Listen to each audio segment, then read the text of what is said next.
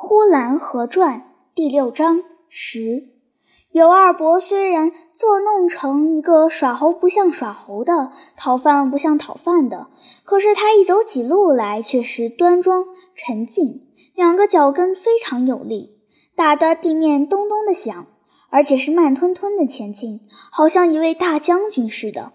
尤二伯一进了祖父的屋子，那摆在琴桌上的那口黑色的钟。钟里摆的